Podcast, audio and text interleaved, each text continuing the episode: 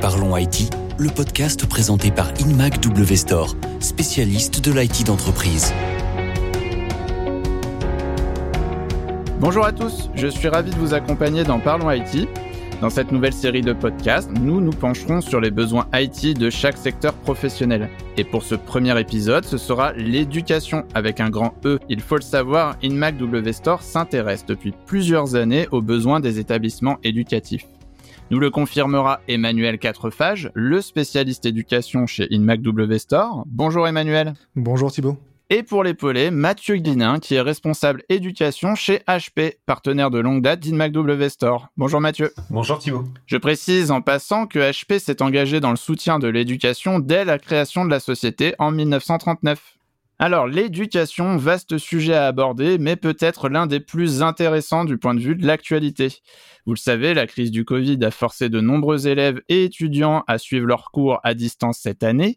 Une expérience qui a permis à tous, surtout nous les parents, de constater de grandes disparités de moyens entre les différentes écoles et académies. Alors concrètement, Mathieu, quels sont les enjeux des écoles aujourd'hui et quelles pistes d'amélioration peuvent-elles suivre? Alors, les enjeux euh, auxquels font face les, écoles à l'heure actuelle ont été, euh, on va dire, exacerbés par la crise du Covid-19. Le premier enjeu, c'est de garantir l'égalité des chances pour toutes et tous en termes de réussite scolaire. L'égalité des chances traduit le besoin d'avoir un socle commun ou un socle homogène partagé par chacun en termes de compétences. Lorsque je, je parle de compétences, je pourrais euh, identifier deux sources principales qui sont liées au, au numérique. Tout d'abord, c'est les compétences du numérique. Savoir en quoi consiste le numérique à l'heure actuelle, quelles sont ses différentes déclinaisons, mais aussi apprendre au travers du numérique. Donc savoir utiliser l'outil numérique et en garantir les bonnes pratiques dans un cadre euh, donné. Donc ce sont ici les enjeux majeurs auxquels font face euh, l'éducation et tout ceci pour dire que les réponses à ces enjeux existaient déjà avant la crise du Covid et ont été mises en situation de façon très importante et peut-être beaucoup plus rapide que ce qu'on pouvait imaginer par le passé. Donc ces solutions existent déjà et cette égalité des chances est l'enjeu particulier des années à venir pour tous et tous. Je vous reprends sur cette question d'homogénéité. Finalement, c'est un idéal à atteindre, mais ça paraît compliqué étant donné que euh, chaque euh, région, chaque académie, chaque école même a des besoins différents, va avoir peut-être aussi des fois des programmes euh, qui peuvent changer. Comment on fait pour aller tout doucement vers cette homogénéité dont vous parlez? Ça paraît compliqué en l'état. Effectivement, il y a les impulsions, comme vous le disiez, au travers des collectivités, au travers des académies, et il y a le cadre et donc ce socle qui est impulsé de façon centrale par le ministère de l'Éducation nationale. L'objectif, et ce que je sous-entends par ce besoin d'homogénéiser, c'est le besoin d'identifier quelles sont les compétences absolument essentielles pour tous les élèves pour évoluer dans euh, un niveau scolaire euh, au XXIe siècle et donc les préparer au mieux au niveau secondaire, voire au niveau supérieur, et à toute la palette de métiers qui existent ou qui vont être amenés à exister. Plutôt sur le résultat que la méthode, en fait. Tout à fait, oui. Emmanuel, comment le, partenariat InMac W Store HP se propose justement d'accompagner ce raisonnement stratégique pour atteindre ce résultat?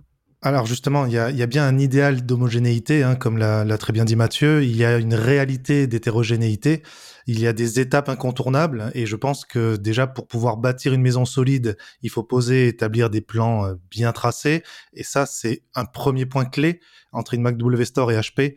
On prend le temps de se poser, on prend le temps de se conseiller, de regarder euh, ce qu'il se fait autour en termes de projet, les réussites, les échecs aussi, et puis euh, et puis pouvoir comme ça euh, construire des projets très hétérogènes selon les types de contextes. Vous avez dit tout à l'heure qu'il y avait de la disparité dans les moyens, c'est une réalité. Il y a un enjeu fort pour l'État français, c'est de donner à tous les moyens de réussir, hein, de donner une certaine égalité, mais force est de constater qu'on est assez loin de l'égalité, en tout cas de la mise en musique. Donc première étape, se poser, prendre un vrai conseil, construire un projet. Et ensuite, dans, dans ce partenariat, il y a quelque chose d'assez intéressant, euh, et je reprends aussi euh, un point fort des propos de Mathieu, c'est le côté euh, moyen de formation. C'est-à-dire que aujourd'hui, on sait que sur le terrain, il y a des écoles qui ont des besoins divers il faut pouvoir leur donner la formation dont ils ont besoin par des méthodologies qui sont bah, paradoxalement plus ou moins plus ou moins étendues, mais dont on a besoin partout, quoi qu'on fasse. Et la deuxième étape, on va dire, dans le partenariat InMacW Store HP, ça va être la mise en musique de tout ça. La logistique qu'InMacW Store a euh, sur la, la, zone de Roissy en France va être une base. Et ensuite, une fois que nous aurons mis la logistique en marche, c'est un accompagnement à partir de la technique, à partir euh, des premiers pas avec les appareils, jusqu'à l'utilisation finale jusqu'à une expertise, on va se dire, euh, qui n'est pas seulement logistique, parce que celle-là, elle est connue et reconnue chez InMacW Store, mais une expertise qui s'approche du service éducatif. On se rapproche d'un service qui va être l'éducation comme un service, à partir des solutions matérielles et logicielles, jusqu'à un accompagnement humain. Et c'est en ça vraiment que ce partenariat est fort. Et pour conclure sur cette question-là euh, du raisonnement stratégique des établissements scolaires, il y a un point fondamental à mon avis dans votre question, c'est que on vise aujourd'hui à améliorer des situations qui ont été précipitées. On est dans des situations de transformation du digital à cause de la crise du Covid dont vous avez parlé, du Covid ou de la Covid, je sais qu'on peut dire les deux maintenant, mais il y a, eu une accélération un peu au forceps, un peu vraiment en marche forcée et sur cette partie-là, je pense vraiment qu'une MacW Store avec un partenariat fort avec HP et puis avec d'autres partenaires, l'idée c'est de, de pouvoir comme ça améliorer des choses qui n'ont pas eu le temps en fait d'être vraiment pensées sur le long terme mais qui ont dû s'accélérer depuis le mois d'avril dernier. Merci Emmanuel. J'en profite d'ailleurs, Mathieu Guinin, pour rappeler que vous avez récemment pu vous exprimer en détail sur les problématiques IT de l'école primaire. Une interview que nos auditeurs peuvent retrouver sur le catalogue éducation 2021 d'InMacW Store. Alors nous avons passé en revue les besoins spécifiques de l'école primaire et la manière de les adresser. Et comme nous avons eu de bonnes notes, enfin je l'espère en tout cas, nous passons cette fois-ci au secondaire. Alors messieurs, est-ce que nos collèges et lycées s'en sortent mieux que les écoles face aux impératifs de l'éducation à distance? On commence par vous Emmanuel? Alors, j'aime bien le ils s'en sortent mieux ou moins bien. Il y a un certain jugement sur lequel j'oserais dire non. Je suis désolé, Thibaut. Ils ne s'en sortent pas mieux. Je vous en prie. Mais ils s'en sortent autrement. Voilà. Pour moi, le, le, constat là des derniers mois qui sont passés, c'est que s'il y a un mieux, c'est parce qu'il a été fait par des biais qui n'existaient pas avant. Je parle de pédagogie active quand elle n'était pas présente. Je parle de pédagogie collaborative aussi quand elle n'était pas présente. J'ai des collègues enseignants qui parlent de classe inversée au pluriel. Et puis, euh, on a tous euh, vu ce, bilan, hein, qui est pas vraiment un, un, constat euh, dans lequel on peut dire mieux ou moins bien, mais on a tous vu ce bilan d'une mise en place de projet. Ça, c'est l'état des lieux. Par contre, quand on veut que le secondaire pour le coup, s'en sorte mieux par lui-même par rapport à ce qu'il a pu produire avant, eh bien, ça demande une prise en compte des réalités de terrain. Aujourd'hui, quand on a des, propositions par rapport aux collectivités, aux élus, aux responsables informatiques au rectorat et académie, on se rend compte que même si on est loin de la perfection, on a un dialogue qui a dû se mettre en place rapidement, peut-être trop rapidement, mais qui s'est mis en place pour savoir, voilà, aujourd'hui, il faut faire de la pédagogie variée, parce que le magistral ne, perd pas de son sens, mais autrement. Donc, très concrètement, les cours collaboratifs, interactifs, à distance, on les appellera comme on voudra, eh ben, se, se, sont mis en place, et je trouve que, pour répondre vraiment, les collèges et lycées, malgré certains contextes de moyens, s'en sont quand même bien sortis. Je rebondis sur ce que vous dites, vous parlez de collaboratif, mais je me souviens aussi, même si ça commence à dater, de mes cours au collège et au lycée. C'est la période des travaux pratiques, les fameux TP, des manipulations en chimie ou en SVT. Tout ça fait appel à du matériel qu'il va être difficile de transporter à la maison, je présume. Mathieu Guinin, est-ce que l'IT peut t'aider à faire face à cette problématique? Alors euh, Thibault, je pense que vous avez, euh, enfin j'en suis même certain, vous avez évoqué les, les TP, euh, les fameux travaux pratiques, donc en, en, chimie ou en sciences de la vie et de la terre. Au risque de vous décevoir, on n'est pas encore dans une transposition totale de ces pratiques-là à domicile. Néanmoins, l'évolution technologique de ces dernières années fait que l'on s'en approche très fortement. La première réponse, c'est le niveau d'équipement des élèves qui aujourd'hui assez élevé. Hein. Il a été euh, d'autant plus accéléré par cette crise de la Covid, euh, pour reprendre les propos d'Emmanuel. Donc le, niveau lycée, euh, dont, dont, les régions assurent la dotation, a fortement bénéficié d'équipements. Il y a aujourd'hui plusieurs régions équipent l'intégralité de leurs lycéens et du coup assure avec succès un lien entre euh, l'école et le domicile et une connexion permanente de ce même élève avec son environnement pédagogique, avec son enseignant. Le, le taux d'équipement euh, sur le niveau collège est lui peut-être un peu plus disparate. Tout d'abord du fait que l'acte d'achat est, lui beaucoup plus divisé, hein, vu que l'autorité en revient au département. Et ce niveau des collèges est aussi historiquement au centre des, des préoccupations et peut-être euh, un peu moins doté. J'ai pu voir euh, dans le matériel et justement dans les solutions que qu'adoptent collège et lycée, j'ai pu voir euh, beaucoup passer d'expériences autour de la 3D, de la manipulation numérique. Est-ce que c'est quelque chose que qu'HP suit de près? Tout à fait. Donc on est aujourd'hui HP, donc aussi bien fournisseur sur la partie équipement individuel, donc donc du poste de travail mobile développé pour l'éducation mais aussi de dispositifs de 3D. Et c'est euh, en ce sens que je vous disais qu'on s'approche effectivement de, TP euh, virtuels à domicile, puisque au travers de dispositifs tels que des équipements de réalité virtuelle, de réalité augmentée, voire même pour aller jusqu'au bout de la chaîne de petits éléments d'impression 3D, on peut aujourd'hui avoir un élève qui va devenir autonome euh, dans sa pratique de travaux pratiques justement et arriver à évoluer aussi bien dans un environnement de réalité virtuelle pour réaliser un geste. On pourrait imaginer euh, des gestes à pratiquer en, technologie, voire même en art plastique tout comme évoluer dans, un environnement type euh, pour évoluer dans une matière comme de l'histoire, comme de la philosophie, et donc là faire beaucoup plus appel à des notions d'émotion et l'apprentissage dans, dans cet environnement de réalité virtuelle. Merci Mathieu, ça fait une parfaite transition avec euh, cette dernière partie du podcast. Alors, on a passé euh, l'école primaire, les collèges et lycées. Je vous propose maintenant de passer notre bac euh, en contrôle continu, d'ailleurs désormais autre élément qui a changé depuis la Covid, et de nous diriger vers le supérieur. Donc la question centrale, comment les grandes écoles et établissements supérieurs doivent-ils se transformer pour rester compétitifs? Pour y répondre, j'ai envie d'aborder avec vous une problématique de fond dont on entend de plus en plus souvent parler, qui est notamment dans l'IT, avec les skill gaps. Alors, pour nos auditeurs, les skills, ce sont en anglais nos compétences, et donc le skill gap, c'est concrètement un décalage entre les attentes en compétences et en talent des entreprises et les profils réels qui sortent des écoles supérieures et arrivent sur le marché de l'emploi. C'est bien ça, messieurs? Oui, oui, tout à fait, bien résumé. Alors c'est délicat parce que cela ralentit les entreprises, ça freine aussi l'accès à l'emploi des jeunes. Emmanuel, finalement, rester compétitif pour un établissement du supérieur, est-ce que c'est pas d'abord trouver un moyen de combler ces skill gaps? Alors moi je suis convaincu que c'est tout à fait ça et pour abonder dans mon sens, on en revient à la mission première de ce que peut être une école supérieure, voire même une formation supérieure au sens large, c'est tout simplement de permettre aux élèves, qui sont devenus pour le coup des étudiants avec ce fameux bac qui a été beaucoup modifié, euh, c'est de leur permettre de s'insérer sur un marché du travail qui leur demande toujours une plus-value. Donc une école supérieure, une formation supérieure doit permettre à cet étudiant d'acquérir cette plus-value pour lui-même, évidemment, parce que c'est euh, c'est lui-même en tant que citoyen, qu'humain, on lui propose de se développer, d'être bien dans, dans son futur travail, dans sa future mission, mais aussi évidemment pour son futur employeur ou entreprise. Et là, il y a quelque chose d'assez rigolo de mon point de vue, c'est que euh, il y a comme un, il y a comme un paradoxe. La compétitivité de ces écoles, eh bien, elle doit se baser sur une séduction de l'étudiant pour l'attirer évidemment hein, vers des formations qui sont toujours euh, plus numériques, plus fun, plus euh, complètes, on va dire, hein, sur euh, ces parties compétences qui manqueraient au monde du travail. Et puis de l'autre côté, il faut qu'il soit toujours en éveil par rapport à un marché de l'emploi qui a ses propres besoins.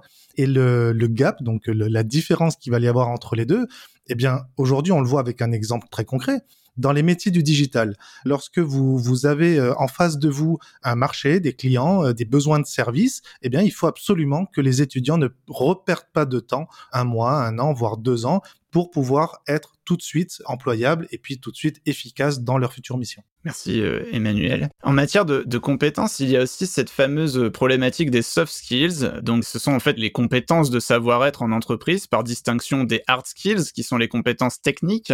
On peut citer par exemple l'empathie, la gestion du stress, la créativité ou encore le sens de la communication. Il y a beaucoup de RH et à raison qui se demandent aujourd'hui comment enseigner correctement ces soft skills et surtout comment les évaluer. Mathieu, est-ce que c'est une mission que l'on peut confier aux écoles supérieures aujourd'hui et comment l'IT peut les y aider alors je vais je vais répondre euh, tout d'abord à la, question euh, est-ce qu'on peut le confier aux écoles supérieures? Bien évidemment. Et je reviendrai aussi sur votre question de transformation et de notion de compétitivité de l'enseignement supérieur.